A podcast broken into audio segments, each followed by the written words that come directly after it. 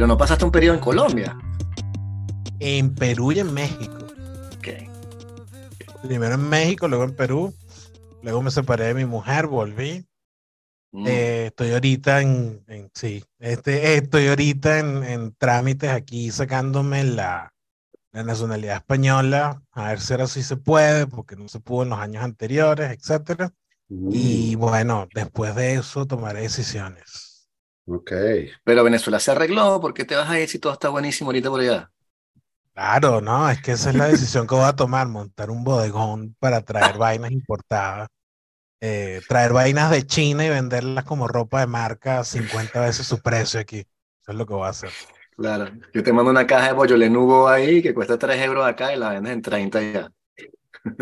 Coño, no, no te creas, hay un gentío que ha montado un montón de marcas como marcas blancas, con ropa que se trae de Shein, de, de qué sé yo, de los Walmart, que son vainas así chimbísimas, y las venden aquí a 30, 40 dólares, y lo peor es que se venden.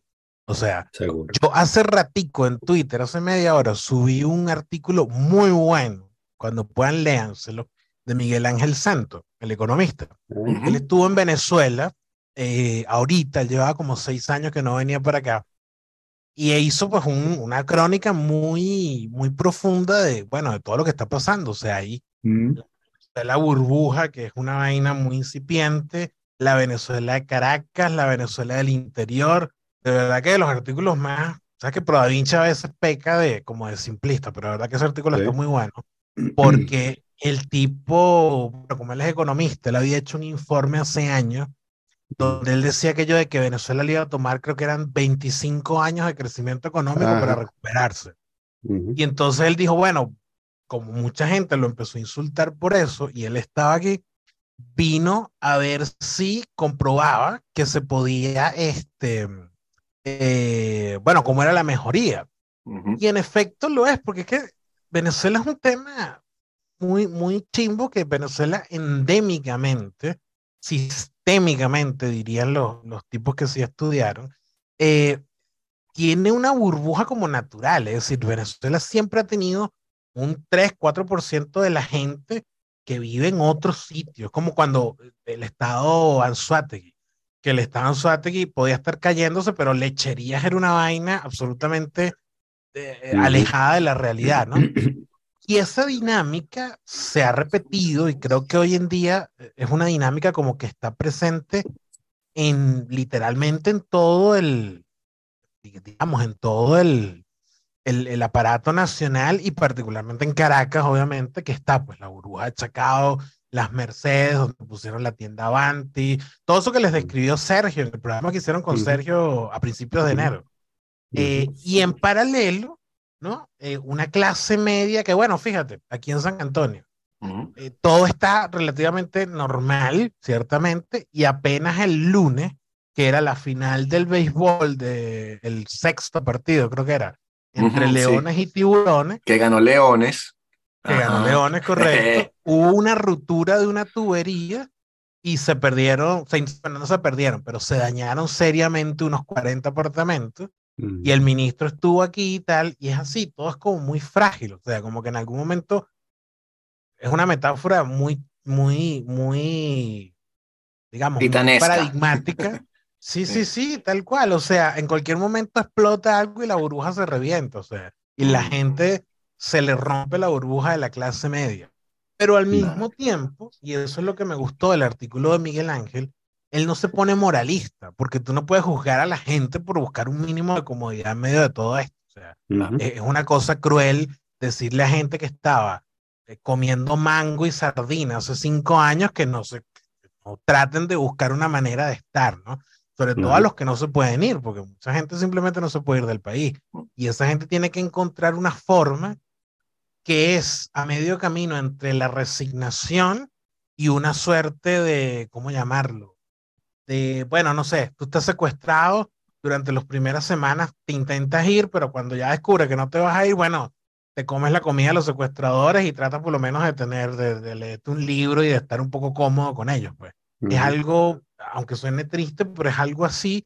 Y al mismo tiempo, algo que dice Miguel Ángel Santos, que también, que fue lo que destaca en el tweet, que hay como una tendencia finalmente de una parte de la gente que se le reventó la idea de la Venezuela benefactora. Es decir, eh, por primera vez tú ves a la gente que como que ha entendido que esa idea de un Estado rico que nos va a subsidiar, si eres pobre, pues bolsas de comida, eh, cosas para que arregles tu casa, si eres clase media te va a subsidiar dólares y si eres empresario te va a subsidiar contratos para que tengas en tu empresa. Que eso, aunque todavía es incipiente, no te creas, hay un cambio ahí interesante de mentalidad y uno trata de vivir con eso, ¿no? Yo obviamente eh, a veces es, un tema, o sea, pues yo trabajo obviamente con clientes casi siempre afuera, cobrando en dólares, eso es lo que me ha permitido estar aquí, tener un internet chévere, ¿te acuerdas que Vicente y yo que lo hablamos hace unas semanas de, del tema del internet aquí, etcétera? Eh, a veces caen clientes locales y tú como que, bueno, este será un enchufado, no será, le trabajo, no le trabajo, o sea, mm. uno entra en esa duda y al final bueno, qué coño, dame acá y a lo mejor le estoy pagando un cumpleaños a la hija de Diosdado, pero bueno, ¿qué vamos a hacer? O sea, claro. hay, hay, hay un límite ético que uno trata de no pasar, pero también hay un límite que es la, el, término de la vida humana, es decir, verga, chamo, yo, yo tengo 38 años y ustedes tienen 40 y pico, ¿no? Ustedes dos. Mm. Este, mm. Hay gente que está, entre comillas, luchando contra el chavismo desde hace 20 años y esa gente se ve en el espejo. O sea, yo por, por primera vez hace unos días me salieron canas en la barba, cosa que no me había pasado nunca. Y entonces empieza a ver las canas en la barba y dice, bueno, chamo, y entonces. Y mucha gente, no sé si es que se entrega, porque a mí no me gusta verlo con ese moralismo, pero sí han encontrado una forma de, de tener un mínimo de comodidad en medio de todo esto. Y, y al mismo tiempo de, de, no sé, en paralelo tratar de construir cosas estaba yo recordando ahorita que, que, veía una publicación de Ricardo Ramírez. Lo que hace Ricardo Ramírez me parece totalmente plausible. El tipo montó una institución que es una belleza que yo he ido, que se llama La Poeteca, eh, da sus talleres de literatura, forma a gente joven. Y yo digo, bueno, y cría a su hijo y es un tipo decente. Y no es el único. Héctor Torres anda en lo mismo, que montó La Vida de Nos, que eh, tiene un, entre estos días cumplió aniversario y mostraba una foto, creo que era como en Maracay, algo así, porque se veía como un monte muy parecido a los de Maracay, y tú veías que el equipo eran como 12 personas, y tú dices, bueno, si este tipo está aquí creando dos empleos y es un tipo honesto y está haciendo algo, yo no tengo ninguna objeción moral contra eso.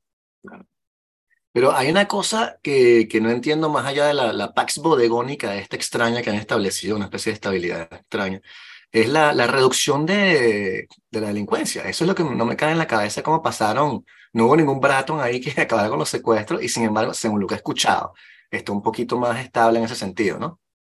No, espérate, pero hay detalles, claro que hubo un Bratton. Chamo, el Estado desde hace un par de años, eh, desde hace un par de años, no, desde hace varios años, pero particularmente desde el 2019 para adelante, empezó a hacer severas ejecuciones extrajudiciales eh, abusos muy, muy graves. Los informes de derechos humanos son gravísimos. Se habla de que sí, ciertamente se persiguió algunas bandas, por ejemplo, un, el coqui. tiempo, sí, ajá, exacto, hubo un tiempo en el que este señor, el coqui, tenía controlado todo el puente. Ustedes se acordarán que cuando vas por el paraíso tienes que entrar por un túnel, ¿no? Si te vas por el por la autopista, ¿no? Eh, esa, todo eso ahí hacia abajo lo controlaba él y su banda y eventualmente la policía entró y ciertamente acabó con la banda y acabó con él. Pero también se, se, se sabe que se acabó con mucha gente. Mira, no, este tiene cara de choro y le metieron tres tiros, pues. Este, a mi hermano, mi hermano tiene 24 años y es un chamo, pues tiene zarcillos, tiene tatuajes, se mm. viste como chamo. Y varias veces la policía lo ha parado y mira que no sé qué, tienes pinta de choro, eh, de dónde eres tú y tal, y, ese tipo de cosas que tú dices, bueno, a lo mejor no pasa de un matraqueo o un mal, o un mal rato, ¿no? O le joden media hora, le, le quitan un cigarro, qué sé yo. Pero ¿qué pasa si un día se ocurre a las 3 de la madrugada en una redada y le sueltan tres tiros? O sea, eso está allí y creo que tiene que ver con un problema interno. Eso lo han dicho mucho, que varias bandas de, de entre ellos mismos se han estado peleando y ciertamente Caracas fue un poco como limpiado de esas bandas. Y ciertamente la vida nocturna, eso también lo dice el artículo de Miguel Ángel, se ha ido retomando, ciertamente se puede salir ya un poco más en la noche, ha bajado mucho el tema de la criminalidad organizada, pero al mismo tiempo hacia el interior del país, pues se sabe que hay zonas del país que están tomadas por bandas. Eh, se sabe que hay zonas del estado Bolívar, que hay zonas de los llanos, que hay zonas hacia, hacia la zona costera que están tomadas por bandas y en donde incluso la gente negocia con la banda para poder coexistir, como pasaba en Colombia en los años 80, que la gente eh, negociaba con la gente de Pablo Escobar y esa gente. Y tipo, bueno, ustedes me, me, me, dejan tranquilo y nosotros incluso los protegemos, pero nos dejan hacer nuestros negocios en paz. Ok, interesante. Este, bueno, y lo que te quería preguntar, o sea, una de, las, las razones por las cuales este, se nos ocurrió volver a invitar, aparte del hecho que siempre es un placer hablar contigo, chamo. Yo este, pensaba que era porque yo era un tipo muy interesante. Pero... Eres un tipo muy interesante, pero este, sí, sí, totalmente. Eh, pero justamente, una de las cosas más interesantes que tienes recientemente, no, es mentira, este, no, que me dijiste que habías este, podido acudir de pronto a una ceremonia allá de, de ayahuasca, ¿no? Y me interesaba conversar eso contigo en, en, directo y no hacerlo por email o que sea por chatcito. Entonces sí, para que nos eches el cuento, claro, sin divulgar quiénes son las personas, ni cómo entraste ahí, ni esos tipos de cosas que siempre son medio, medio chimbas. Eh, pero bueno, ¿cómo, cómo prima, o sea, yo no me imaginaba que un tipo como tú hubiese de pronto podido llegar allí, igual que no me imagino, por ejemplo, a Daniel, que llegue, que me diga de pronto como que, coño, es una ceremonia de ayahuasca, porque por lo menos en el caso de Daniel eh, hay un lado racional, materialista ahí súper anclado y de control, qué sé yo, que sería difícil como de, de sobreponerse. Y, este, y no sé, yo me imaginaba que tú ibas de la cosa como que ah, son un poco hippies ahí, este, tocando guitarra y tambores, que sé yo allí. Este, ¿Cómo terminaste ahí? Bueno, es que, es que al final hay, una, hay, una, hay un conflicto, pero histórico en el ser humano entre el materialismo y el espíritu. Yo creo que eso es una cosa que, que, que ha estado presente siempre en la, en la vida, ¿no? Eh, y parte de lo que tú haces cuando escribes o cuando lees filosofía o cuando escuchas música es una cosa espiritual de alguna manera lo es. En todo caso, yo, yo tenía, a ver, yo la primera vez que escuché la ayahuasca no fue a través de ti, por cierto. No, sino hace años cuando yo trabajaba en una oficina, ya lo puedo decir, trabajaba como, con, trabajaba no, era voluntario en la oficina de María Corina Machado. Y este, un pan allí fue a una toma de ayahuasca y una tarde pues estábamos almorzando y tal, en la hora del almuerzo, que armó como un relajito ahí, y, y, él nos contó, ¿no? Nos contó su experiencia. Y había sido en los teques. Y yo decía, bueno, yo puedo hacerlo, pues estoy en los teques, aquí cerca. Yo... En ese entonces, fuera el año 2017, al poco tiempo estallaron las protestas. Eh, mi mujer y yo nos fuimos al país y empezó una vorágine que a mí me agarró como 3, 4 años, que yo básicamente, eh, ahorita a veces recuerdo esos años y es como que, no sé, como que cuando te montan en una montaña rusa y arranque y te arrepentiste a los cinco minutos, pero no la puedes parar. Pues, o sea, mm. va, la vida no está como en tus manos y tal. Y al cabo de un rato olvidé eso. Después fueron las tomas tuyas y todos los episodios acá del podcast, que creo que los he escuchado todos, o por lo menos la mayoría de ellos, de todo el viaje tuyo, de todo el proceso tuyo. Y ya en 2020, no, 2020 no, perdón, 2021, que yo estoy acá de regreso, que yo me tuve que encerrar acá con mi papá porque pues, estaba todo el tema de la pandemia y tuve que lidiar con él y, y a mi papá la pandemia le cayó muy mal porque mi papá el encierro lo terminó de, de, bajar muy feo. Em, bueno, no sé, eh, escuchando tus cosas, leyendo a gente, eh, escuchando, me puse, yo, yo, no, yo no, nunca había seguido mucho a Jason Silva, este chamo que es venezolano, que, que tenía el programa de juegos mentales y que tiene un canal de YouTube. Pero una tarde me puse a escucharlo, me puse a escuchar el podcast de Roberto MTZ, que es un mexicano que también ha experimentado con estas cosas. Y me entró la curiosidad. Yo, yo quería ver si, si, si en algún momento encontraba una manera, ¿no? Y eventualmente llegué a una gente eh, que me pareció seria, que me parecía que era gente con la que se puede hacer algo así. Y, y habíamos cuadrado hacerlo en marzo del año pasado. Pero en marzo del año pasado pasaron una serie de cosas, finalmente no lo hice y finalmente lo dejé pasar. Hasta que a finales de año, hacia noviembre, volvió a surgir la oportunidad y yo dije, bueno, vamos a hacerlo. Y, y, en efecto, fui una toma con ellos hacia la segunda, hacia la tercera semana de diciembre, días antes de, de, de las fiestas de, de Navidad. eh, bueno, a ver, fue, fue, es que son varias cosas, ¿no? Por una parte, está lo que tú dices, el escepticismo, la cosa racional, de que tú sientes que, a ver, uno está muy descreído y yo soy una persona muy descreída. Soy una persona que, que se alejó de las religiones hace mucho tiempo y, y eso nunca ha sido muy, digamos, me interesa a mí mucho más la religión como un asunto mitológico, mitopoético, si se quiere, tipo, te lees la Biblia o ves cosas de la religión y entiendes que hay ahí un elemento filosófico interesante y tal, pero la religión no me interesa y nunca me ha interesado. Yo no, digamos, nunca me ha interesado desde que soy adulto. Y bueno, no sé, un poco todo aquello. Yo dije, bueno, esto puede ser una aventura, qué sé yo. Y en efecto así fue hasta que comenzó, porque todo la, el proceso de subir, nosotros nos encontramos en un punto, subimos a un sitio cercano al Ávila y durante pues ese rato era como una excursión, un grupito de gente hablando. Estaba por esos días, por cierto, el video este del comediante, que él había hecho el viaje a ayahuasca, mm. y había varios allí. Carlos Gilambi, sí. Sí, había, había varios allí que estaban muy molestos por el video, que decían que no, que este pana se burla de nosotros, que banalizó esto, que no sé qué. Y todo bien. Yo recuerdo que llegamos al, al sitio, eran como las nueve y media de la noche más o menos, y hasta más o menos las diez y media era pues estábamos hablando, compartiendo experiencias, etcétera, hasta que a las diez y media llegó la, la, la persona que dirige la ceremonia, ¿no? Claro. Y el ambiente se puso un poco como más serio. Eh, Pero ya estaba... habías hecho preparación prealable, o sea, hiciste algún tipo de dieta, este, dejaste de consumir, te dijeron sí. que hicieras eso también, ok. Sí, sí, sí, sí, nos mandan, te mandan 15 días antes la dieta que tienes que hacer, es una dieta, Exacto. por supuesto, ligera, eh, que trates de no tomar licor, que trates de no eh, consumir eh, música estridente, este, que no tengas relaciones sexuales, este, etcétera, etcétera, ¿no? Que te prepares para ello. Okay. Y el día de la ceremonia, sí te dicen, por favor, trata de tu última comida que sea máximo a las 2 de la tarde. Eh, para, para, para llegar bien, ¿no? Y bueno, eso no, a mí no me costó. Realmente eso no me costó.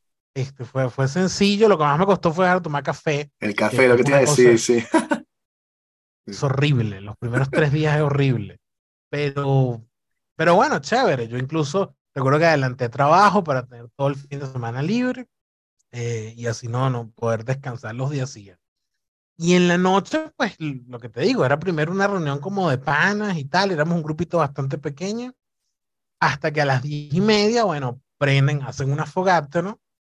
Y nos, o sea, el grupo empieza como a prepararse, cada uno va por su cuenta, en eso son muy parecidos a lo que tú contabas, eh, te dicen que respetas el proceso de los demás, que no te metas en el proceso del otro, que um, procures este, en ese momento centrarte en ti, en tener el propósito que quieres, eh, que si pasa algo, que no te preocupes, que los organizadores se encargan, pero tú no te metas en eso. Eh, y bueno, tú en ese momento cada uno se va para, para su lado, había personas allí, obviamente cada uno pues con su, con su proceso y yo estaba un poco como, bueno, nada, vamos a ver qué ocurre, ¿no? Y fue como hasta las once y media más o menos que nos dieron primero a tomar rapé. Rapé es uh -huh. una especie de picadura de tabaco y de varias esencias que te la soplan en la nariz.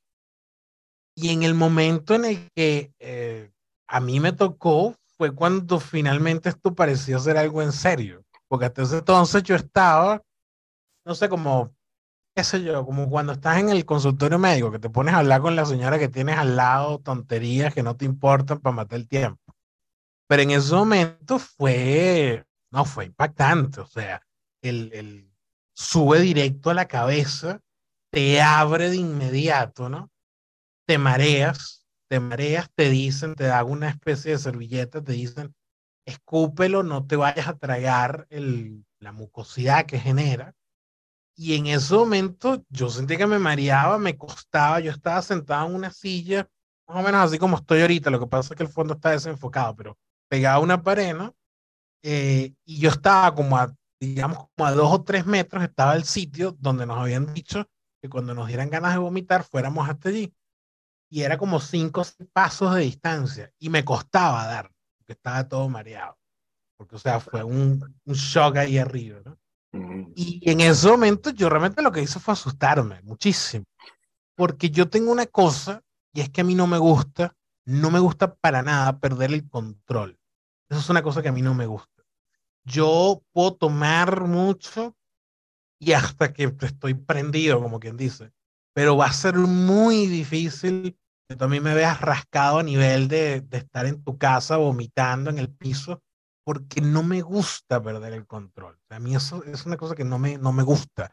De hecho, a mí no me gusta dormir en casa ajena. A mí no me gusta, em, si viajo a un sitio, no me gustan los tours, porque no me gusta eso de ir guiado por un gentío y que yo no controle mi cosa. Es una cosa muy, supongo que ególatra, no sé. Parte de mí, a mí no me perder el control, que me saca de quicio. Y que siempre me da mucho miedo cuando ocurre de hecho, cuando yo tuve el accidente en la moto, que me, me operan la mano, eh, me dicen anestesia local o general. Y yo, por supuesto, agarré local. A mí eso de que me pongan anestesia general es una cosa que no me agrada. O sea, no sé, e, es muy, seguramente es una tontería, pero, pero bueno, es como es. Pues. Y en ese momento que yo sentía que perdía el control, a mí me dio muchísimo pánico. Y estuve cerca de decir, no, yo no voy a hacer esto. Yo estuve cerca de decir en ese momento, no, yo, no, que va, porque si así fue con esto, que fue un segundo, imagínate cómo será el rato. Pero bueno, me quedé, al cabo de un rato fue todo mucho silencio, se hace un gran silencio, hay un músico que en efecto toca un tipo de música muy, con una guitarra, música los ícaros, sí, los ícaros, sí. Exacto, exactamente. Música típica, música, relajante, música que no tiene nada que ver con, con ya, más como es en acústico, con la guitarra, pues prácticamente es como un acompañamiento. Y al rato vinieron las tomas, ¿no? Eran, iban a ser tres tomas por persona, o sea, a lo largo de la noche. Bueno, varias personas, ya no era su primera vez, yo era de los, creo que éramos dos los que íbamos por primera vez. Hicimos la primera toma, y a, nosotros sí nos habían dicho, esta primera toma los va como a purgar al rato. Ustedes tienen que dejarlo ir. Eh, nos dieron un sitio donde íbamos a, a, vomitar si queríamos. Había unos baños habilitados por si a alguien le daban ganas de ir al baño. Eh, y bueno, perfecto. Yo hago la primera toma. Al cabo de media hora no pasaba mayor cosa. Yo sentía, era como un, no sé, una bebida amarga, pero yo he probado cosas peores, no me parece nada del otro mundo. Este, yo me fui en el jardín donde estábamos, me fui hacia donde había una reja, me quedé un rato en la reja. En ese entonces, como estábamos en Navidad, enfrente estaba una urbanización, que es la urbanización Santa Fe. Y estaban, tú sabes que las ventanas, algunas personas las decoran que si con un San Nicolás, con un el burro y cómo es la mula y el buey, la cosa, etcétera, con luces, ¿no? yo decía, bueno, mi punto de referencia van a ser estas luces. Si yo puedo ver estas luces bien, todo está bien. Y acá arriba estaba la luna. Yo decía, si yo tengo las luces y la luna, yo estoy bien, estoy aquí. No pasa nada. Bueno, acá un rato, yo nada, me, me, quedé ahí viendo la noche, viendo las luces, este, viendo cómo se apagaban las casas porque la gente se iba a dormir. Y entonces me dio la primera vez, la primera náusea. ¿no? que yo pensaba, por como tú la habías descrito, porque, ah, porque días antes de, de esto me escuché algunos podcasts de los tuyos, de los primeros, mm, eh, de donde tú hablas acá de, de, tu experiencia. Em, yo pensaba que era, que era un vómito como cuando vomitas porque tienes náusea o porque estás tomado qué sé yo. Pero no, es más bien que sientes como que cuando vomitas te mueres, te vas, pero inmediatamente después de vomitar te sientes bien curiosamente, no te da asco, no te da ese, ese mal sabor de boca que te queda media hora después de vomitar, sino todo lo contrario. Em, todo se, como se pone más ligero, y, y, todo se deja ir un poco. Bueno, perfecto. Yo, yo hice eso y al cabo de un rato me sentía tranquilo pero no estaba pasando nada en mi cabeza. Yo seguía viendo las luces de Navidad, seguía viendo la luna, estaba consciente de lo que estaba pasando. Otras personas sí estaban ya en cierto proceso y tú lo oías y tratabas de, de, respetarlo. Yo trataba incluso de no mirarlas ni nada como, o sea, como ponte que tú te tengas que vestir y yo me, me volteo la cara para no verte, algo así. Bueno, al cabo de un rato, fue como una hora después, em, yo le digo a la persona, mira, quiero hacer la segunda toma. Me pregunta, me dice, ¿tienes ganas de vomitar? No. ¿Tienes mareos? No. ¿Estás bien? Sí, perfecto. Vamos a esperar cinco minutos y si vuelves a estar bien, vamos a hacer la segunda toma. En efecto, la hicimos y fue más o menos lo mismo. Yo tomo, espero una media hora, a la media hora me volvieron a dar náuseas, volví a vomitar, el mismo proceso, pero en ese momento, después de vomitar, al cabo de un rato, sí yo empecé como a ver que las luces se movían, como que todo estaba en un proceso de marearme. Eh, muy similar a, mira, no sé, cuando yo era niño, a veces cuando me daba fiebre, sentía que las luces se movían, algo más o menos así. Entonces yo decidí echarme en un sitio, yo me llevé una, porque te dicen que te lleves una esterilla de yoga, que te lleves una manta, yo me he llevado, yo no tengo cosas de yoga, pero sí me llevé una manta y como una cobijita y tal, y unos suéteres. Y yo hice como un nido ahí en una esquina y me senté y esperé ahí un rato. Y al cabo un rato sí empieza un proceso que no sé si llamarlo psicodélico o, o no digo alucinatorio porque estos no son alucinaciones, porque lo más extraordinario de toda esta experiencia es que tú nunca pierdes la conciencia, que es algo que para mí es importante y que en parte me gustó porque no es que tú, tú sabes que estás allí y tú estás consciente de que estás allí. Si tú te enfocas, tú ves los zapatos, yo tengo unos zapatos que tienen como un dibujito azul y si te enfocas unos minutos, los ves y ves que estás allí, te acuerdas dónde estás, pero al mismo tiempo tienes que tratar de dejarte ir, ¿no? Y curiosamente, a mí lo que más me llamaba la atención de los podcasts tuyos o de la, de la experiencia tuya es lo racional que era todo lo tuyo. O sea, tú todo lo tenías racional, te encuentras con el lenguaje, te encuentras con esto, recibes este mensaje. Yo en cambio empecé a ver muchas cosas abstractas, un montón de luces, básicamente, sin mayor, sin mayor sentido, sino luces que iban, que subían, que bajaban, y con las que yo poco a poco después podía jugar, que eso sería importante. Yo podía ordenarlo, podía hacer figuras, podía hacer dibujos, podía este, empezar a recordar muchas cosas de mi infancia, caricaturas que veía en mi infancia, hacía dibujitos de esas caricaturas. Y si cerraba los ojos, lo que, lo que pasaba en los ojos era que veía los fractales, ¿no? Los fractales que son estos como, como las lámparas, sí, que tienen estos fractales, ¿no? Em, pero no entendía nada, o sea, era una, una asociación como de fractales y un ruido de cosas que no tienen mucho sentido, sino ruidos como cuando estás en medio de una autopista, que escuchas ruidos que vienen y que van y que, y que estás así como en un caos, no sé, como una calle de la India. Yo nunca he ido a la India, obviamente, pero en un documental tú ves cómo es mm. que en las calles de la India se escucha de todo. Y yo lo que hice fue, bueno, relajarme y ponerme a jugar un rato. Jugar un rato con las luces, jugar un rato con, con los colores, disfrutar la experiencia. Y así estuve que como eh, lo del tiempo está difícil porque pierdes un poco la noción del tiempo de qué hora es ni nada. Mm. Pero debía ser como la una de la mañana, supongo. Em, bueno, me puse a jugar, me puse a, a divertirme. Era una sensación, eso sí, muy de paz, muy de todo estaba bien, no era, no era una cosa ni angustiosa, ni era como cuando estás drogado, que estás todo engorilado, al menos a mí, eh, eh, no sé si esto lo puedo decir aquí en el podcast, pero a mí el perico me engorila muy feo. Este, y, y es una cosa que yo, por el contrario, eh, era, era una sensación de, de, de bienestar, no sé, estar tranquilo, ¿no? Hasta que al cabo de un rato de estar ahí jugando con las luces, eh, divirtiéndome, armando figuras, jugando con los colores, se empezó a formar en la esquina, esto sería, a ver, la izquierda, en la esquina superior izquierda, había como unos árboles y empezaron a formar como un rostro, rostro de un hombre, era un tipo, un tipo Y esto me da mucha risa, pero se parecía a Lenny, así calvo con el bigote, tal cual, igualito a Lenny.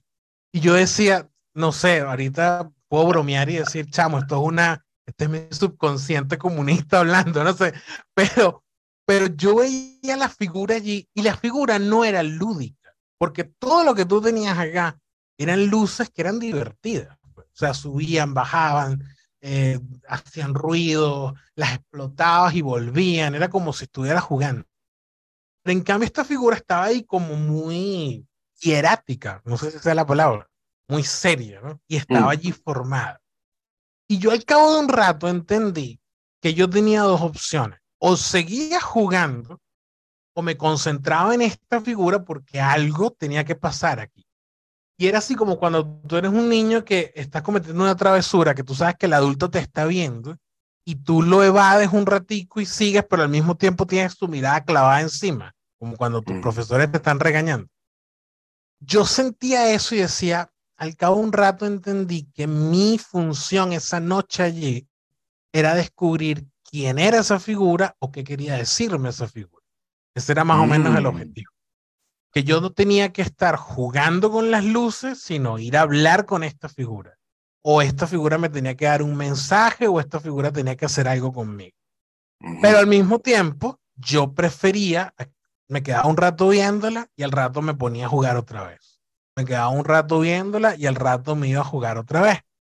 Porque no, no sé, me daba miedo, qué sé yo, me daba miedo abordarlo. Sin embargo, al cabo de un rato, como cuando nosotros em, armamos este grupo, entre las indicaciones, junto con el tema de la dieta y la logística y todo, te dicen, ten un propósito de sanación claro, este, acude con un propósito de sanación claro, porque esta es una gente, repito, yo no puedo decir aquí quiénes son ni nada, pero son gente muy, muy seria, ¿ok? Gente que se toma muy en serio todo esto y que no quiere o no busca de hacer de esto una cosa lúdica, tipo vamos a drogarnos y tal, como, qué sé yo, como cuando vas con tus panas a, mira, nos vamos en casa de fulano y nos vamos a volver mierda este fin de semana. No, es una cosa muy, muy seria en ese sentido, ¿no? Y muy de, de entender cómo es el proceso de mm, bueno, no sé, ¿qué es lo que tú quieres hacer aquí? Es decir, ¿a qué viniste tú aquí? Y la idea es que tú tengas ese propósito claro. Yo me había mentalizado que el propósito era que yo iba como un poco a preguntar, entre comillas, qué es lo que yo tenía que hacer con mi vida en los próximos años.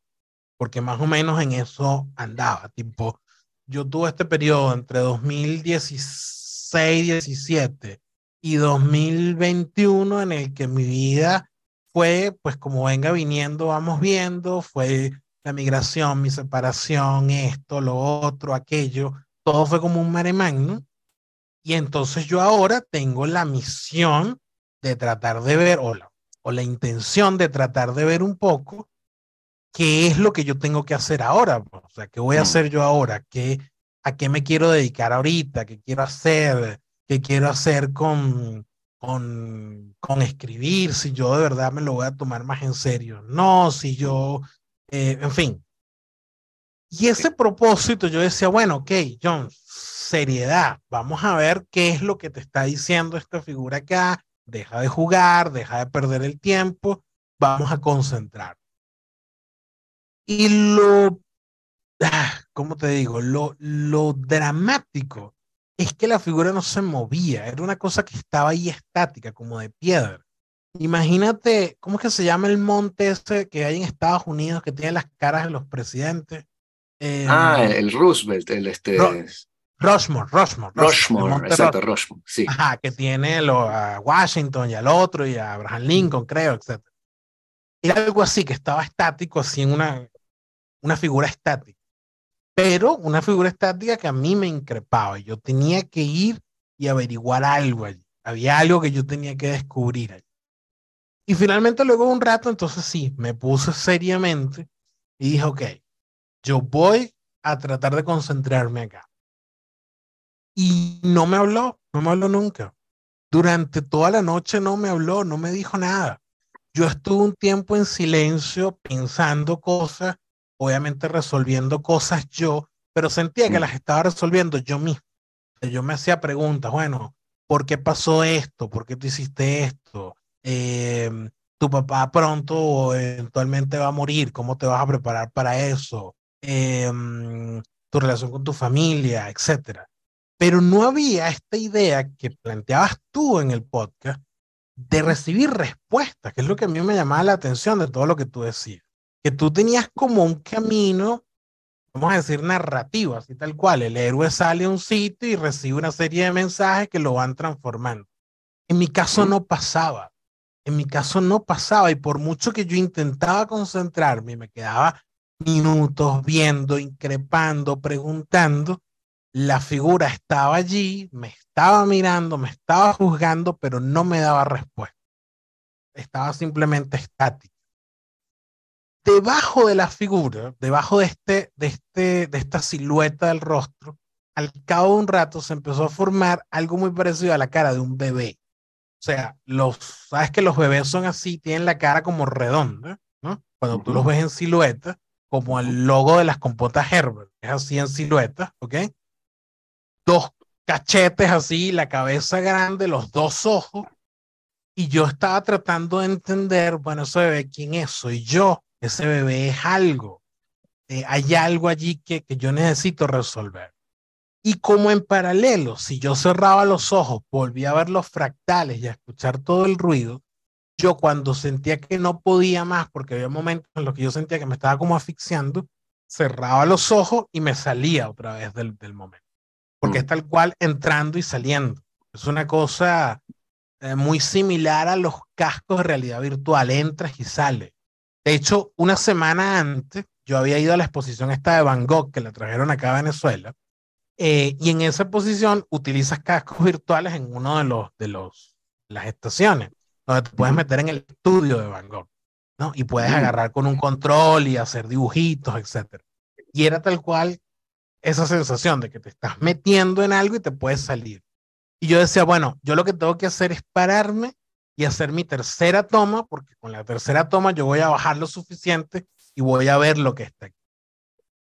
Pero al mismo tiempo yo estaba muy que no me podía parar. O sea, de hecho, hubo una persona, y esto no lo quiero contar porque, repito, quiero respetar mucho la privacidad de la gente con la que fui, y más aún de la gente que fue ese día, que yo no tengo ningún derecho a hablar de ellos. Pero bueno, una persona de las que estaba con el, con el grupo a la que le estaba pasando algo y la estaban asistiendo, punto, dejémoslo así, y yo veía que estaba pasando eso y yo tenía como ganas de intervenir la persona estaba como a dos metros, pero yo no me podía parar de donde estaba.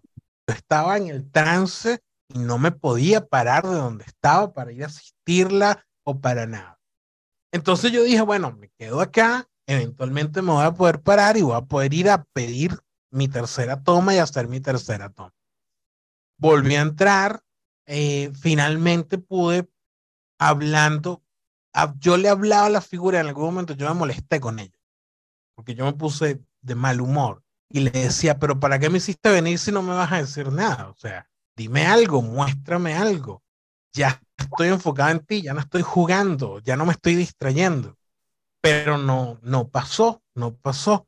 Al cabo de un rato, cuando finalmente, de un rato, entre comillas, cuando finalmente me pude parar para ver si pedía la tercera toma, ya estaba amaneciendo y ya no había tiempo de hacerla porque en eso mm. se había sido muy claro esta gente de que mm. el máximo más o menos a las 4 de la mañana iba a ser la tercera toma porque amanecíamos allí y ellos como que calculan el tiempo, vamos a decir, de, que te hace efecto eh, eh, la ayahuasca o la medicina, que es como ellos la llaman, que además me encanta que la llamen así, eh, y por tanto en algún momento pues paran porque, porque no se puede. Yo tenía, cuando finalmente abro los ojos, o sea, me salgo y finalmente me puedo parar, ya eran como las 6 de la mañana, porque ya estaba empezando a salir un poquito el sol por sobre el Ávila, se estaba poniendo azul. Después del negro, porque la noche había sido muy negra, muy oscura. Mm. En parte porque ese día había caído un palazo de agua en la tarde. Entonces, yo intento y me doy cuenta que no va a haber chance de una tercera toma. Así que lo que hice fue volver a sentarme, eh, volver a la figura y decirle, quedar con un acuerdo con ella. Le dije, yo algún día voy a volver y tú me vas a decir lo que hoy no me quisiste decir. Por ahora yo me voy a retirar, porque es, una pelea que no voy a ganar. Yo sé que no la voy a ganar. Y entonces lo que hice fue quedarme un rato, relajarme, respirar, tratar como de meditar. Yo no medito, eso no va conmigo, pero tratar como de calmarme. Y a eso de las seis y media, que ya estaba, que ya se notaba que estaba saliendo el sol, me acerqué a la fogata, me calenté porque encima estaba teniendo un frío terrible. Y ahí terminó, bueno, o sea, al cabo de un rato, pues las personas fueron un poco volviendo en sí, calmándose, algunos se iban a la fogata, otros se metían dentro de, de, de la casa, porque esto fue cerca de una casa, y otros se quedaban allí, pues, no sé, sentados, mirando hacia arriba, hasta que finalmente amaneció y terminó la ceremonia.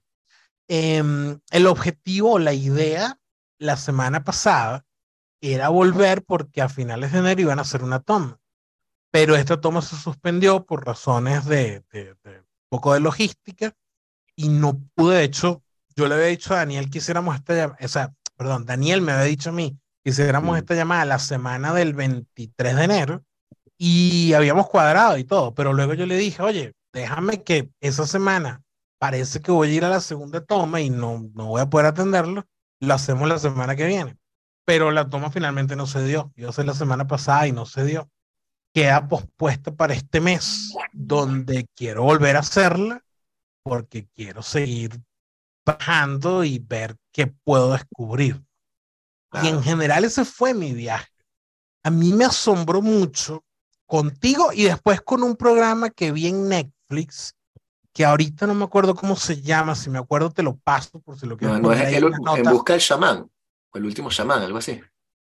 No, se llama, no, es algo de Your Mind. Ahorita ah, sí, how to, how to Change Your Mind. De Michael Pollan. Puede que sea ese, puede que sea ese. Y si no, yo me acuerdo y se los paso. El, okay. Eh, había pues, yo vi ese programa porque hay unos norteamericanos que estaban haciendo lo mismo.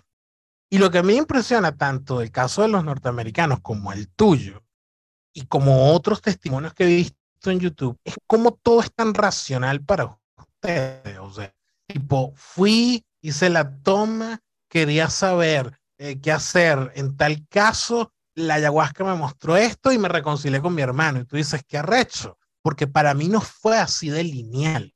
O sea, yo estuve en la mitad de la noche en esa pelea entre el lado vamos a decir, lúdico de la experiencia y el lado, entre comillas, racional de la experiencia. Y es una batalla que creo que perdí, porque no terminé de resolver el asunto.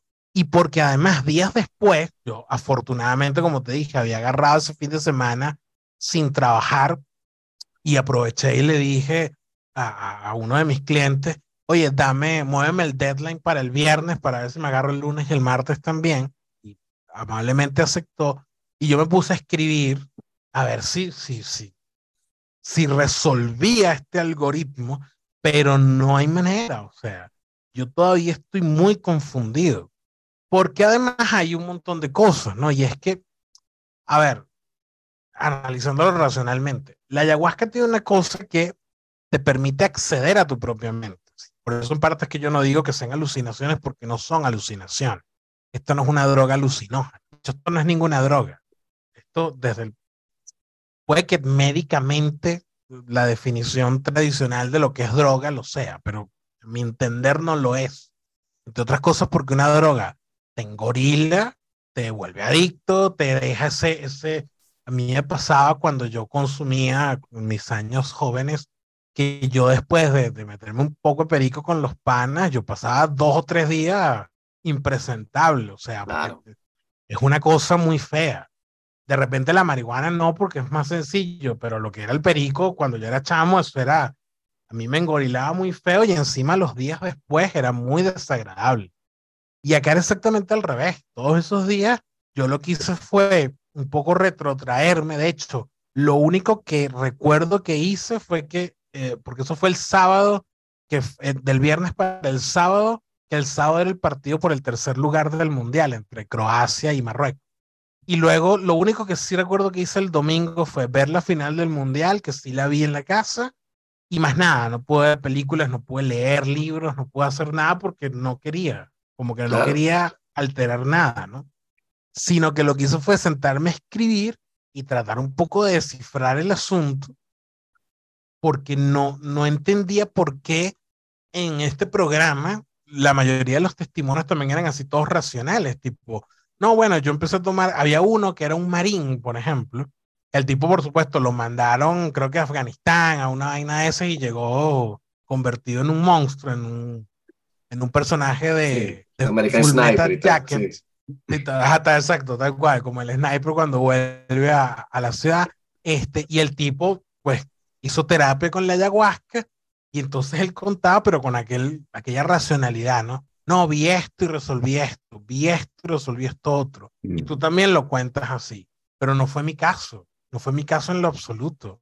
Yo no sé cómo racionalizarlo y mucho. Y fíjate que luego de esto vi el video de, de este chamo, el comediante. Y aparte de que sí lo encontré irrespetuoso y tal, pero eso es lo de menos. Pues a mí, no sé, ofenderse creo que es una tontería. Pero sí me, me, me mata cómo, lo, cómo no le presta atención a la importancia del asunto, como si fuera un juego. Y es al revés, es que te metes en una en una cosa en la que accedes a una mente que está muy llena de ruido. Creo que esa fue la primera conclusión limpia que saqué, que tengo la mente llena de mucho ruido, de un ruido que no me deja pensar y que no me deja resolver cosas. Y liberarse de eso no es tan fácil, no lo es en lo más mínimo. Es de hecho muy complicado porque implica un proceso, primero de dejarte llevar y de perder el control, que es un proceso que a mí me cuesta una barbaridad, porque a mí, insisto, no me gusta en lo más mínimo perder el control. Y por la otra, eh, un proceso en el que entras como en una maraña, en un, sí, en un laberinto, no sé, en un rompe, eh, sí, laberinto se llama, eh, en el que no encuentras una respuesta clara porque la experiencia es abstracta en ese sentido y te toca a ti interpretarla que es algo que además yo, por ejemplo, siempre he odiado del arte. A mí no me gustan esas obras de arte que tengo que interpretarlas desde el punto de vista de, no sé, esos cuadros horribles que es un pegoste horripilante y un texto de 50 cuartillas diciendo el pegoste representa la sociedad y el artista de manera innovadora. A mí eso me, me saca la piedra porque ese es un tipo de cosas que a mí no me gustan y que curiosamente esta experiencia fuera así, fue, no sé, fue revelador.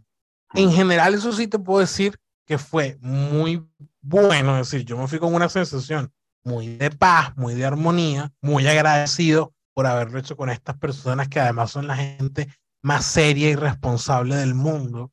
Te lo digo tanto por mí como por otras personas que la pasaron peor y yo veía cómo los asistían y no, gente es impecable, de verdad que es súper seria y gente, pues en parte por eso es que no, no los nombro ni nada, porque son gente que no, que no les va a gustar eso. Y que además venían, ese, además esa semana estaban con lo del el video de este chamo que apenas acababa de salir unos días antes. Entonces estaba todo el, estaban arrechos, pues estaban, estaban picados, obviamente estaban, estaban sensibles al tema. Pero más allá de eso, es esa sensación, ¿no? De, caos mental que no se termina de resolver y que yo no lo puedo racionalizar de una manera tan sencilla como fui, vi esto y resolví esto. En general fue eso. ¿no? Yo recuerdo que se lo comenté a una persona, dame un segundo. Perdón, se lo comenté a una persona cercana, una persona con la que yo tengo cierta intimidad, y ella me decía, pero es que no estás viendo que el problema es eso, si tú, tú hubieses dejado tu obsesión por el control, hubieses visto mucho más y hubieses ido más allá. Y sí, esa es una explicación razonable, ¿no? En todo caso. Y, y bueno, lo que me queda ahora es esperar que se dé esta segunda toma, que creo que sí se va a dar ahorita en febrero, porque la voy a hacer, porque quiero seguir explorando esto al menos un tiempo y ver a dónde me llevan. Claro. Sí, no, tienes que hacer la, la segunda toma, este, la segunda ceremonia, absolutamente. Pero lo que a mí también me, me parece súper interesante es que no hay eh, como dos tomas iguales, no hay dos experiencias iguales, son completamente distintas. Este, en mi caso ha sido así y escuché a, Dennis McKenna, ¿no? que es el hermano de Terence McKenna, que es el gurú de la psilocibina. Dennis este, trabaja con ayahuasca y ha hecho más de 500 tomas. Y el tipo dice que él nunca ha tenido tomas iguales. Siempre ha sido completamente distinto y sucede también que él lo comenta y me pasó a mí una vez que no te pasa nada. O sea, que tú tomas y tomas y tomas y sí, te, tienes una cosa así medio chill y tal, pero no es la gran vaina que tú dices, coño, pero ¿por qué la gente aquí, o sea, no entiendo lo que está pasando? Eso te a pasar. O te puede pegar durísimo este, y terminas, bueno, como, me sucedió a mí una vez también. Pero este, eso es súper curioso. Es como si no hubiese de verdad una sola forma de, de, de abordar la experiencia, ¿no? que es único en ese tipo de, de, cosas. Si tú tomas LSD, todo el mundo te puede decir, bueno, te va a pasar esto y esto y esto y esto, y va a ser más o menos así. Los colores se van a mover y vas a ver los fractales igualitos, y etc. Eh, sucede con todas las otras cosas. Pero con la ayahuasca tú no puedes jamás predecir o saber lo que le va a pasar a la persona o cómo va a ir la experiencia. Entonces eso es súper interesante. Y lo que, lo que describes tú de, de, la, de la mente y el ruido de la mente me parece totalmente coherente y es lo que dicen, bueno, los budistas. Por eso también yo le entré más o menos al budismo o, a leer autores budistas por ese lado, porque me parece súper interesante. Este, estaba leyendo justamente a, a Thich Nhat Hanh, que es el tipo que yo sigo, y el tipo decía que el cogito cartesiano estaba malo, porque eso de pienso, luego existo, es no, el tipo dice, si piensas, no estás existiendo. Para existir tienes que estar en el presente sin pensar un coño y que tengas toda la realidad que te impacta así de esa forma como, este, sin, sin ningún tipo de criterio a priori, ¿no? Entonces, súper interesante, pero yo creo que absolutamente, si, te, te, interesa y te, te, gustó la experiencia, tienes que seguir explorando esa vía porque hay, hay muchas cosas, o sea, hay cosas ahí que tú atisbas, o sea, los fractales, por ejemplo, eso me parece magnífico y maravilloso y se conecta con muchas cosas que hemos también conectado con, con comentado con Daniel, este, el número, la, la proporción divina, por ejemplo, ¿no? Que es la creación, eh, la proporción áurea que es la supuestamente la creación divina del mundo, ¿no? Si entras en cosas esotéricas, matemáticas, eh, y eso es lo que tú ves también. Esos fractales que uno ve son la fucking proporción divina, cham. Entonces es súper interesante que en ese tipo de estado uno conecte con, con, con, ese tipo de experiencia. Y es la misma cosa que también sucede con, con, con algunos otros alucinógenos. Los, los, fractales los va a ver también con eso, con LSD, con hongos también los va a ver. Tienen este, alucinógenos bastante fuertes pero me queda igual la impresión de que la ayahuasca te está permitiendo abrir una puerta a una parte de la realidad que normalmente está, que está como en otra longitud de onda, ¿no? Que tú estás como conectado aquí en esta realidad, que todo es de esta manera, y de pronto con la ayahuasca logras conectar con otra cosa, y de pronto eso, ves un espíritu en un árbol que te va a decir algo, un bebé o qué sé yo. Y eso no me queda tan claro que, que, que no sea el caso, ¿no? Sobre todo cuando ves, este, hoy estaba justamente investigando, pero no conseguí mucho respecto sobre DMT, o sea, ayahuasca, y materia, eh, materia negra. Porque, ¿sabes? El universo se compone nada más 5% de materia bariónica, que es la que vemos nosotros, y los físicos no solamente la pueden medir lo que tiene luz y lo que refleja la luz, que es 5%. El otro 95% es materia negra y, y, energía negra. Y entonces me decían, ah, ¿será que la ayahuasca te está conectando con esa materia negra y resulta que absolutamente nadie ha tocado ese tema, de pronto no tiene nada que ver o, es loco, pero sí me parece que te abre, como decía Huxley también, a una especie de percepción diferente del mundo, ¿no? Que tu cerebro filtra la realidad porque tienes demasiada estimulación y con la ayahuasca, con el DMT se te abre, ¡pum! no tienes más filtro y no solamente te cae la realidad sí, sino que tu inconsciente también se proyecta, ¿no? Y es lo que tú vas como votando. Es súper interesante como experiencia, me parece a mí. Sí, en parte. Bueno, tú sabes que cuando hace años, eh, en una discusión religiosa con gente que es muy religiosa, hablábamos, bueno, había gente, había un pana que es judío, estaban unos panas que son católicos y estábamos pues nosotros, eh, hijos del, del, descreimiento y de la posmodernidad, este, hablando allí, ¿no? Eh, mira, me acabo, mira, mira, mira, mira, antes de que se me olvide, el programa se llama Unwell. Unwell, ok.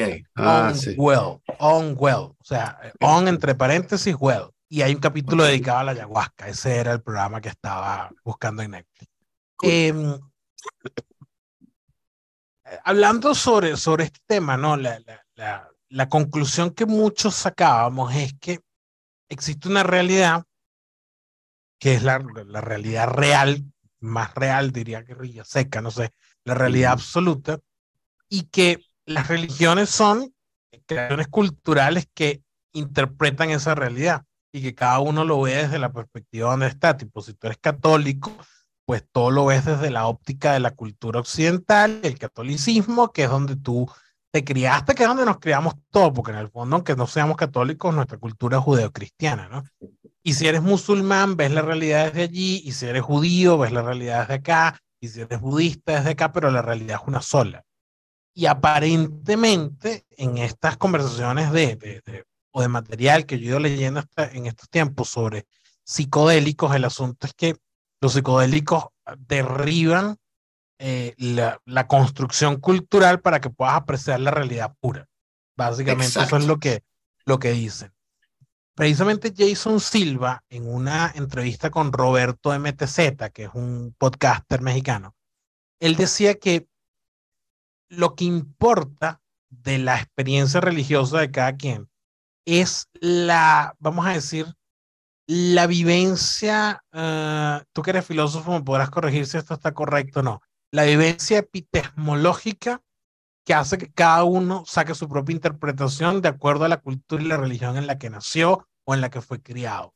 Pero que a él lo que le interesa es esa experiencia, tipo, para el cristiano ver a Jesús o para el budista alcanzar el estado del Buda o para alguien con un psicodélico haber visto tal cosa en su viaje, que lo que importa es la experiencia y no tanto la interpretación cultural que tú hagas de ella. A mí me gustó esa visión suya porque, bueno, no sé, un poco reconcilia la idea de que, de que las religiones son eso, son marcos interpretativos de experiencias que van más allá. Yo no sé si eso sea exactamente así en mi caso, pero sí sé que para mí lo más importante de todo esto fue haberme permitido hacer algo en el que tuve que uh, let myself go, es decir, dejarme ir, que es algo que yo no suelo hacer mucho, porque claro, claro. yo sí soy, lo admito y, y, hasta siempre me he sentido medio orgulloso de que soy un poco esclavo de mi racionalidad, el hecho de que, a ver, yo puedo estar muy jodido, pero si yo estoy controlando las cosas, no importa, yo buscaré la forma de salir adelante y tal, pero lo que me molesta es cuando la, la vida me pone en esa situación en la que yo no controlo lo que está pasando. Eh, es un tema, es un tema que siempre ha estado presente conmigo, que no me gusta perder el control de las cosas. Y, en, y lo primero que toca cuando haces algo como esto es renunciar a eso, tener la capacidad de let yourself go and see how far it takes you, ver sí. qué tan lejos te lleva. Sí. Eh, y algo, algo así, ¿no? También me interesa o me ha interesado tratar de hacerlo o de convertirlo en una herramienta para la creatividad, pero no sé cómo hacerlo, no sé si eso sea posible y si eventualmente lo intente o no, porque tampoco quiero, por supuesto, estar experimentando eternamente con esto. Ahorita claro. quiero hacer esta segunda señal, ver dónde me llevo, lo llevando poco a poco. Claro. Claro, pero lo que te van a decir los budistas, por ejemplo, este, que creo dentro de todo, mientras más lo, los estudios los leo, son los que como más, mejor entendieron la mente, incluso con, comparando con psicólogos y todo, con occidentales, te van a decir que tú no tienes el control, tú crees que tienes el control, lo que tenemos es una especie de ilusión del control. Y entonces creemos que estamos controlando la realidad, pero ciertamente no la estamos controlando y cuando meditas te das cuenta, etc. Este, eso es interesante porque cuando justamente dejas de, de aferrarte a, a las, las, ansias de control, vas a tener esta experiencia. Pero me parece que cuando tú abres el marco interpretativo afuera de lo que pueden ser las experiencias psicodélicas y llegas a lo que son las experiencias extáticas de éxtasis, que incluyen el éxtasis religioso, el éxtasis que puede tener la gente que hace ayuno, la gente que incluso hace deporte, que puede llegar a un estado alterado, te das cuenta que hay puntos comunes. Y eso es súper interesante, que toda la gente que tiene esa experiencia tiene la impresión de que está en contacto con una realidad, como dices tú, que es más real que la realidad real. Que no te sucede, como bien decías, con el, con el perico, por ejemplo, o con el alcohol, que tú puedes llegar a un estado de, este, conciencia alterada con el perico del alcohol, pero al día siguiente tú vas a decir que, ¿qué coño hice? Esa idea fue malísima, estaba pericado, eso no, no sirve para un coño. Cuando tú estás en ayahuasca, o cuando tú, este, cuando, qué sé yo, cuando San Pedro ve a Dios en el camino de Damasco, a él no le queda la duda de que es o no es Dios. Él sabe que ese es Dios y a partir de allí eso va a marcar todo el resto de su vida, ¿no? Y San Pedro supuestamente era un tipo que estaba cazando judíos para matarlos, eso es lo que el tipo hacía.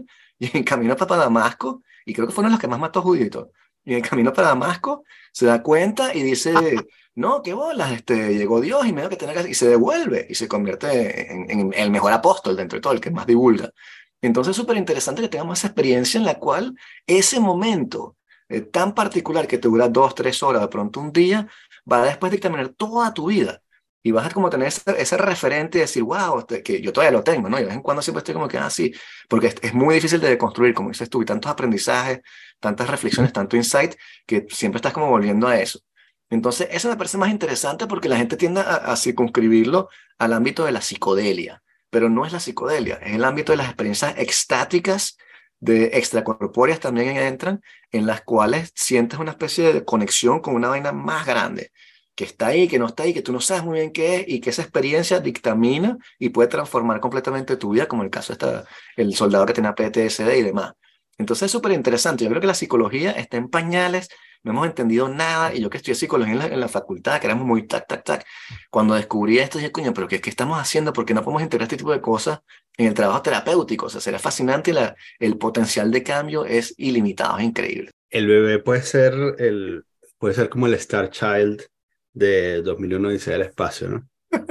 Sabes que el, el, asunto del Star Child es que eh, ¿sabes? Está esta nave con forma de esperma que va a, fertilizar el huevo, que es Júpiter, y cuando el esperma, el espermatozoide se encuentra con Júpiter o con el, con el monolito flotando alrededor del huevo, eh, fertiliza eh, la nueva etapa del hombre. Entonces, luego de hacer el viaje eh, por ese plano de por ese plano de colores, aparece el nuevo hombre, que es el Star Child.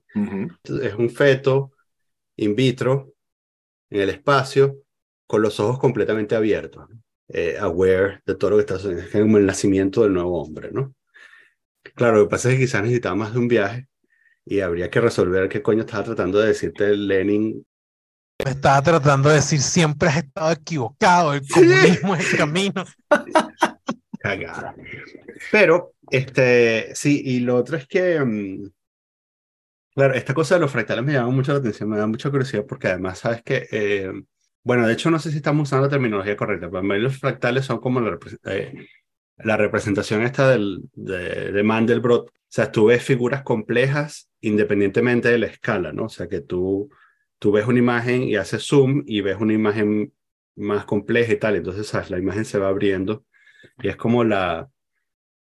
Eh, una de las cosas más interesantes es que hay, hay patrones fractales que se presentan en la naturaleza, eh, y lo cual es muy loco porque establece una conexión entre la matemática y, y la biología, ¿no? Eh, son cosas que no deberían suceder, arguably, eh, más allá de las figuras eh, geométricas simples, este, es muy loco que, que existan fractales de, manera natural, me parece. Y, eh, y una de las cosas que, que siempre me tripeo es que mm, si esto es una simulación, la ah, manifestación espontánea de fractales cuando estás consumiendo sustancias que alteran tu percepción de la realidad, es de alguna forma que estás, estás tratando de penetrar el velo que, que está montado por la simulación, ¿no? Entonces, de alguna manera estás viendo el código de la matriz. Sí. El código de la matriz es matemática, ¿no? Y entonces, al ver los fractales, eh, estás viendo, o sea, una representación, tus ojos están mostrándote, o tu cerebro está generando una representación de una fórmula matemática, y ¿qué demonios hace una fórmula matemática o la, la, representación de una fórmula matemática en tu cabeza? Es súper raro. O sea, porque tú podrías ver cosas más simples o podrías ver imágenes eh, concretas de la realidad, pero el hecho de que veas, porque eso es lo que es un fractal, o sea, el fractal en sí mismo no existe, el fractal es la representación de una fórmula matemática, o sea, primero existe la fórmula y luego la, arguably, primero existe la fórmula, depende de si, depende de qué corriente, pero racionalmente primero existe la fórmula matemática y luego existe la representación de esa fórmula, ¿no? Para poder generar la estructura, ¿no? Eh, si es que la estructura es perfecta y sigue algunos patrones matemáticos y tal, entonces, porque eso está sembrado en tu cabeza es muy loco. Porque tú no eres matemático, no estudiaste eso, eh, no, eso, eso no tiene nada, no, no, tiene razón de por qué está, de, para qué estar en tu cabeza, ¿no? El hecho de que tú lo veas a ver, cuando yo te decía que al principio yo cerraba los ojos y escuchaba mucho ruido, muchas de las cosas que escuchaba se identificaba dónde venían. Eran cosas de mi infancia. Yo cuando era niño tenía una cosa muy boba, o sea, infantil. Es que yo me la pasaba haciendo canciones de todo. Yo le hacía canciones al televisor, a, la cama, quería lo decía a mi papá con una canción. Este, y algunas de esas canciones yo las escuchaba en ese medio de ruido, en ese maremán. Lo de los fractales, ¿de dónde puede venir? No sé.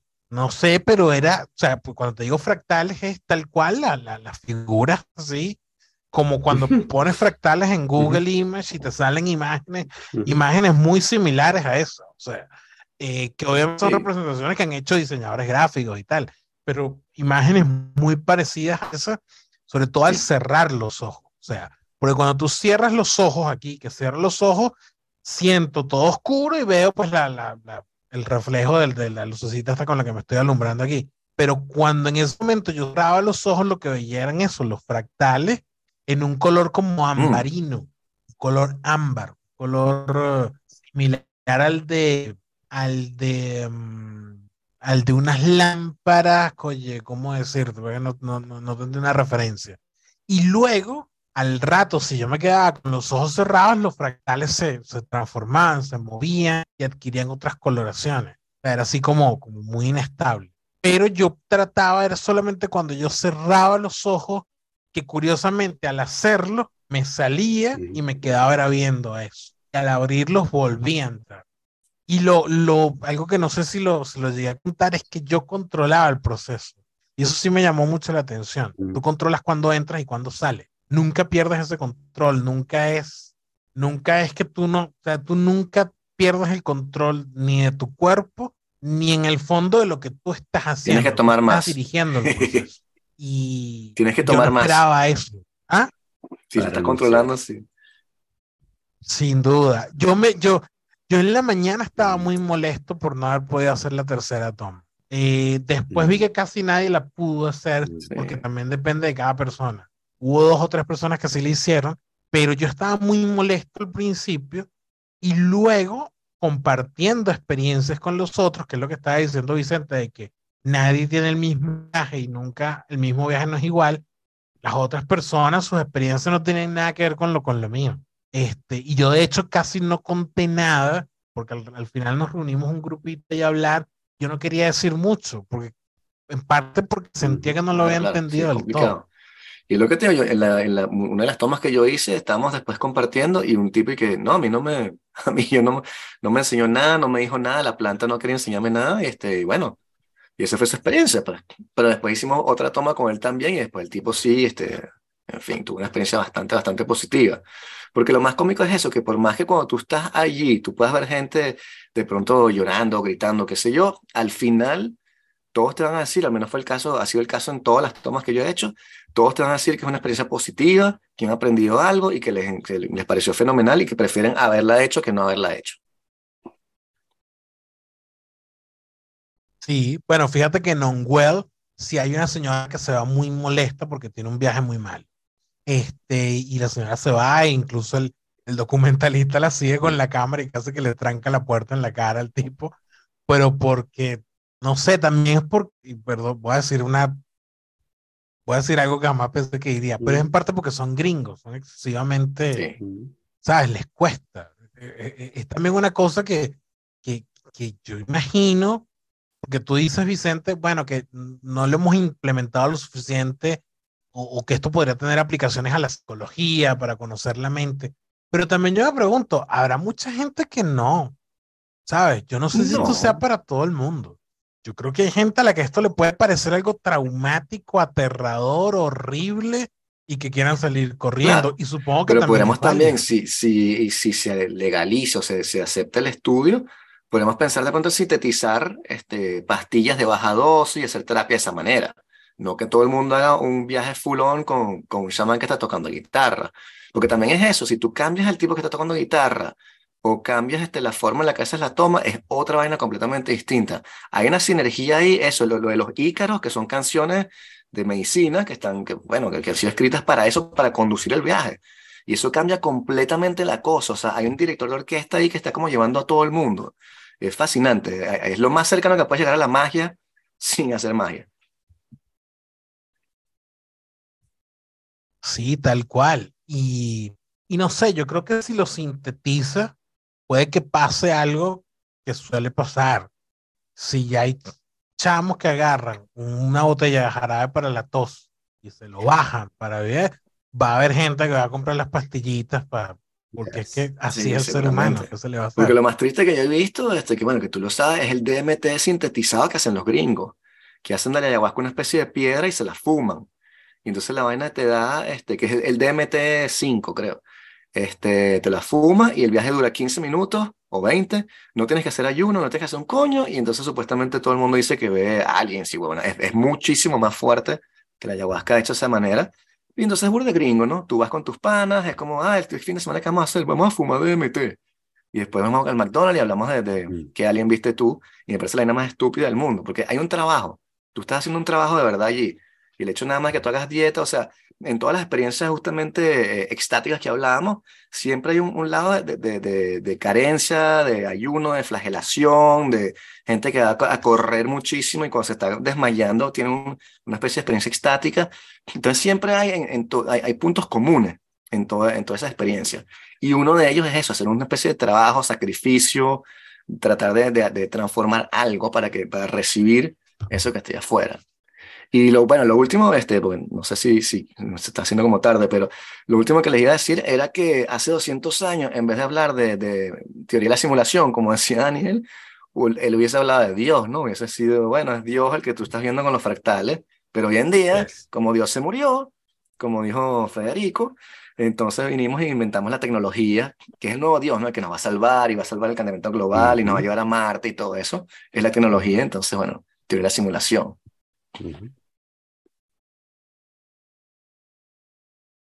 Bueno, sí, lo que pasa, a ver, yo era muy, hasta hace relativamente pocos años, fíjate que ahorita estamos antes de empezar a grabar nosotros, eh, estaba precomprando, porque sale el 15 de febrero, el nuevo mm. libro de David Mamet, eh, que se llama Canción de Rendición, algo así, ¿no?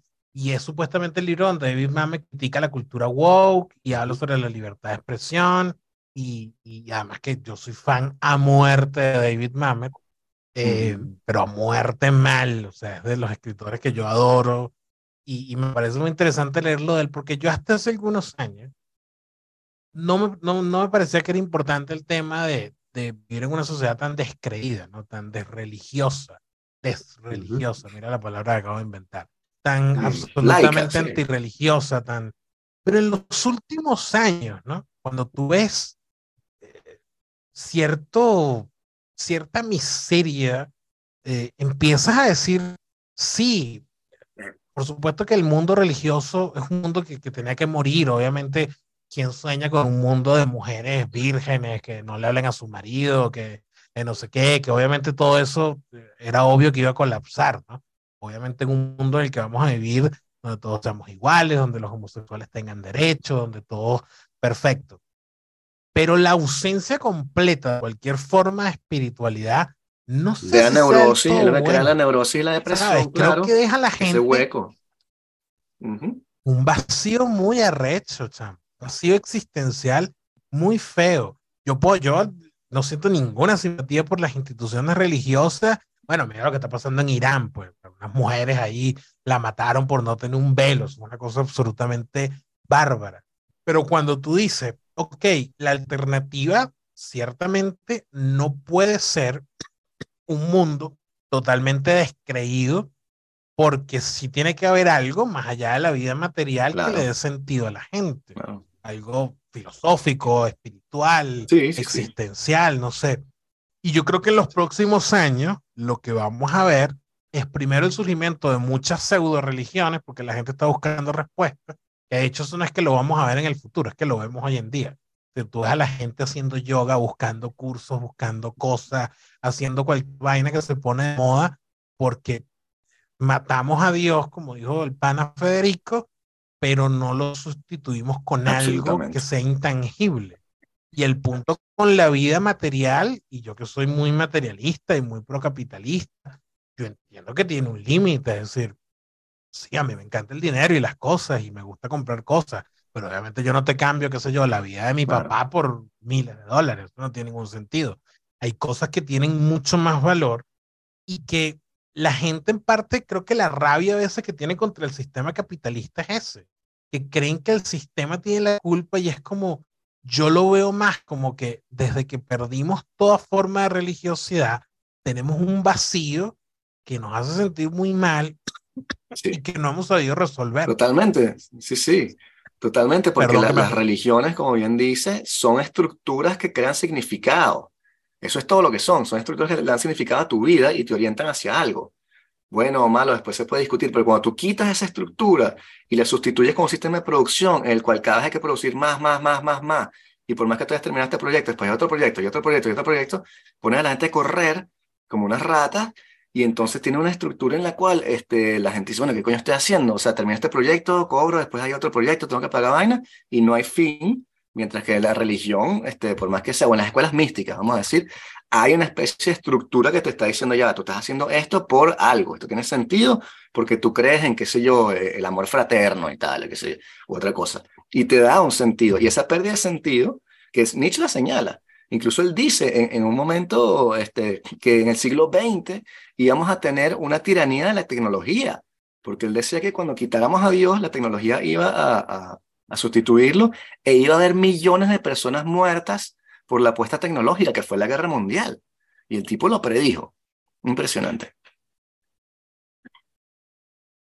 Claro, pero a Dios lo mata el sistema de producción o lo mata simplemente el fin del relato religioso. Es decir, la gente veía la Biblia como una verdad histórica. Cuando llegó la ciencia y demostró que no es cierto, que, que Adán y Eva, que no sé qué, que todo eso se cae, lo que tumba el relato religioso no, necesariamente es la productividad, sino es el hecho de que, de que como que, o sea, eh, si todo esto es una mitología, pues no vale la pena. Sí, totalmente el, sistema se agota, no, no solo cosa, el sistema se agota y, este, y, Dios se muere, pero después la tecnología aparece, este, bueno, el sistema capitalista va a tomar ese, ese espacio. No es que uno sustituya al otro, pero el capitalismo como forma de, que lo dice Byung-Chul Han, el, el, filósofo surcoreano, es interesante, se va a colocar allí como, como forma de, de, como, como etos, como teleología de las personas. Es como que, bueno, ya que Dios no existe, ¿qué va a hacer con mi vida? Bueno, hacer plata y que seguir para allá. No estoy diciendo que el capitalismo sea malo, lo que estoy diciendo es que el, el, la función que tiene dentro de la construcción de significado para las personas y para la sociedad es distinta, ¿no? Y que al quitar a, a, Dios tienes ese problema, pero sí. La, que, que fueron los filósofos quienes mataron a Dios.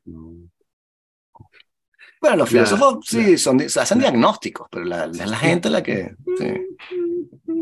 A, ver, eh, o sea, el, el, porque, porque pero los filósofos, me gusta eso. Em, o sea, el cuestionamiento del relato religioso no, necesariamente lleva a la muerte del relato religioso. El cuestionamiento del relato religioso lleva a la hoguera.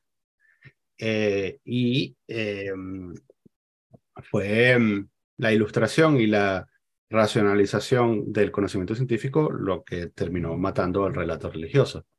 Porque si no hubiésemos encontrado una explicación alternativa al relato religioso, eh, hubiese en alguna de las oleadas reaccionarias, hubiésemos dicho, no, es verdad, eh, esto de que, de que Dios no existe no va y vamos otra vez a, adorar a Dios.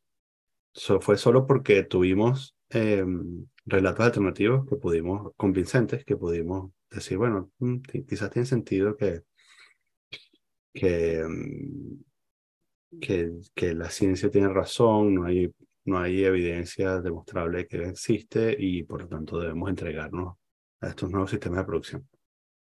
Ah, pero es que no creo que compitan. ¿Y cómo se cuadra el círculo al final? O sea, vamos a justamente lo que decías tú, a un renacimiento desde el neoshamanismo y la búsqueda de estructuras creadoras de sentido en, en la vida de las personas que están pasando en este momento por lo menos por una cosa esotérica, mística, porque la gente sí se agotó, no solamente el relato religioso, sino la iglesia como tal, o sea, las estructuras de, de religión. La iglesia, este, la sinagoga, etcétera, van perdiendo poder en la sociedad. Y entonces este, lo que estamos buscando es justamente relatos que llenen ese vacío para, para, para llenar de sentido, porque nos estamos dando cuenta que eso, como decías tú, que, que simplemente trabajar y hacer plata y comprar cosas, eso tiene una, una asíntota bastante, bastante baja. Y rápidamente te cansas y empiezas a decir, bueno, pero te tengo todo y no tengo sentido en mi vida todavía. ¿Por qué? Bueno, porque no tienes justamente ese, esa cosa que te está apuntando allí, que es necesaria y que probablemente está inscrita en la, en, la psique del ser humano. Estamos hablando de, cientos de miles de años en los cuales teníamos esa estructura en la cabeza y nada más recientemente que, que le estamos tratando de quitar. Entonces, obviamente, creas una especie de disonancia ahí en cognitiva para las personas.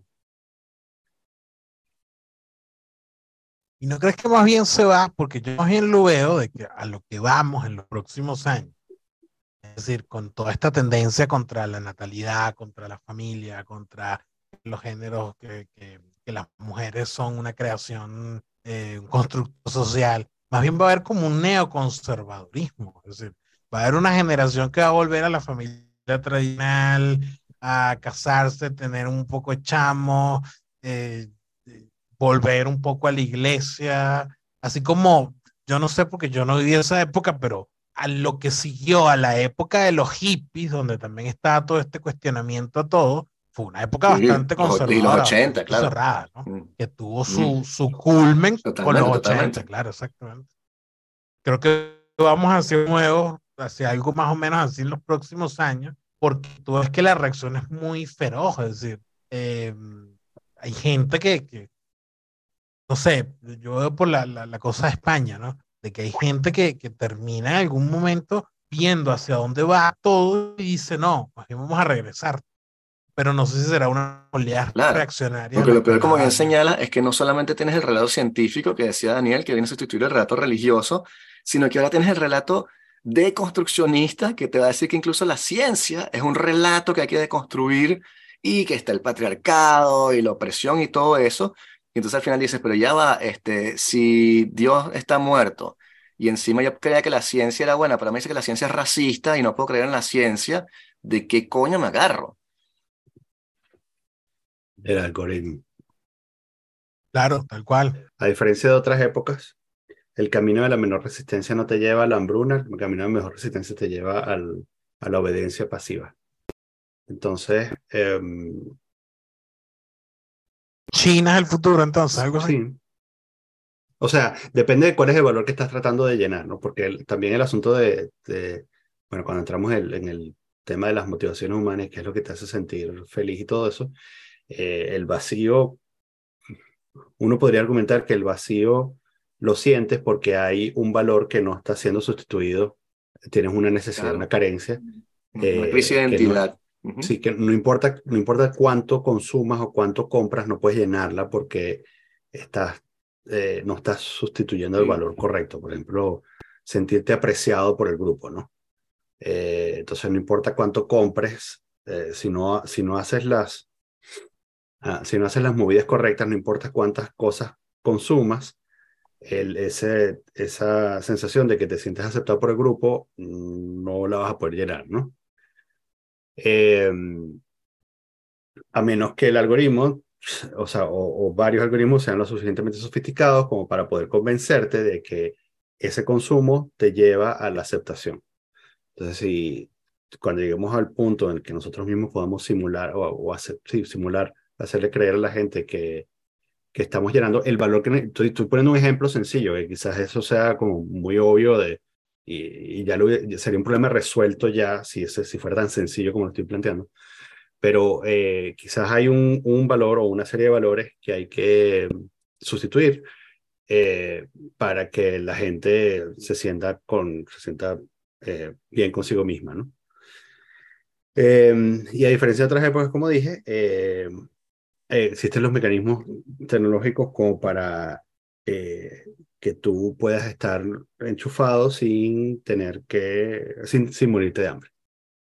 Entonces, eso de alguna manera mitiga la necesidad que puedas sentir de querer liberarte, porque en otras ocasiones eh, tú decías, bueno, tengo que despertar de este adormecimiento porque me voy a morir de hambre o porque, o sea, me doy cuenta de que nunca va a poder llenar el, el vacío que tengo.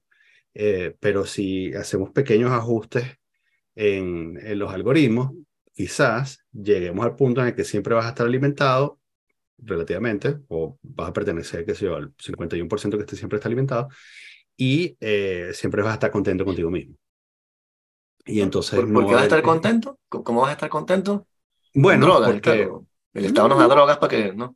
Como, bueno, como Huxley, ¿no? Lo que, Eso, lo que es tener, tener una pantalla encendida. Sí, exacto. Huxley, bueno, decía drogas porque no se podía imaginar que tú podías dominar el 51% de la población de otra manera, pero sí existen maneras de dominar, el 50, de conducir al 51% de la población.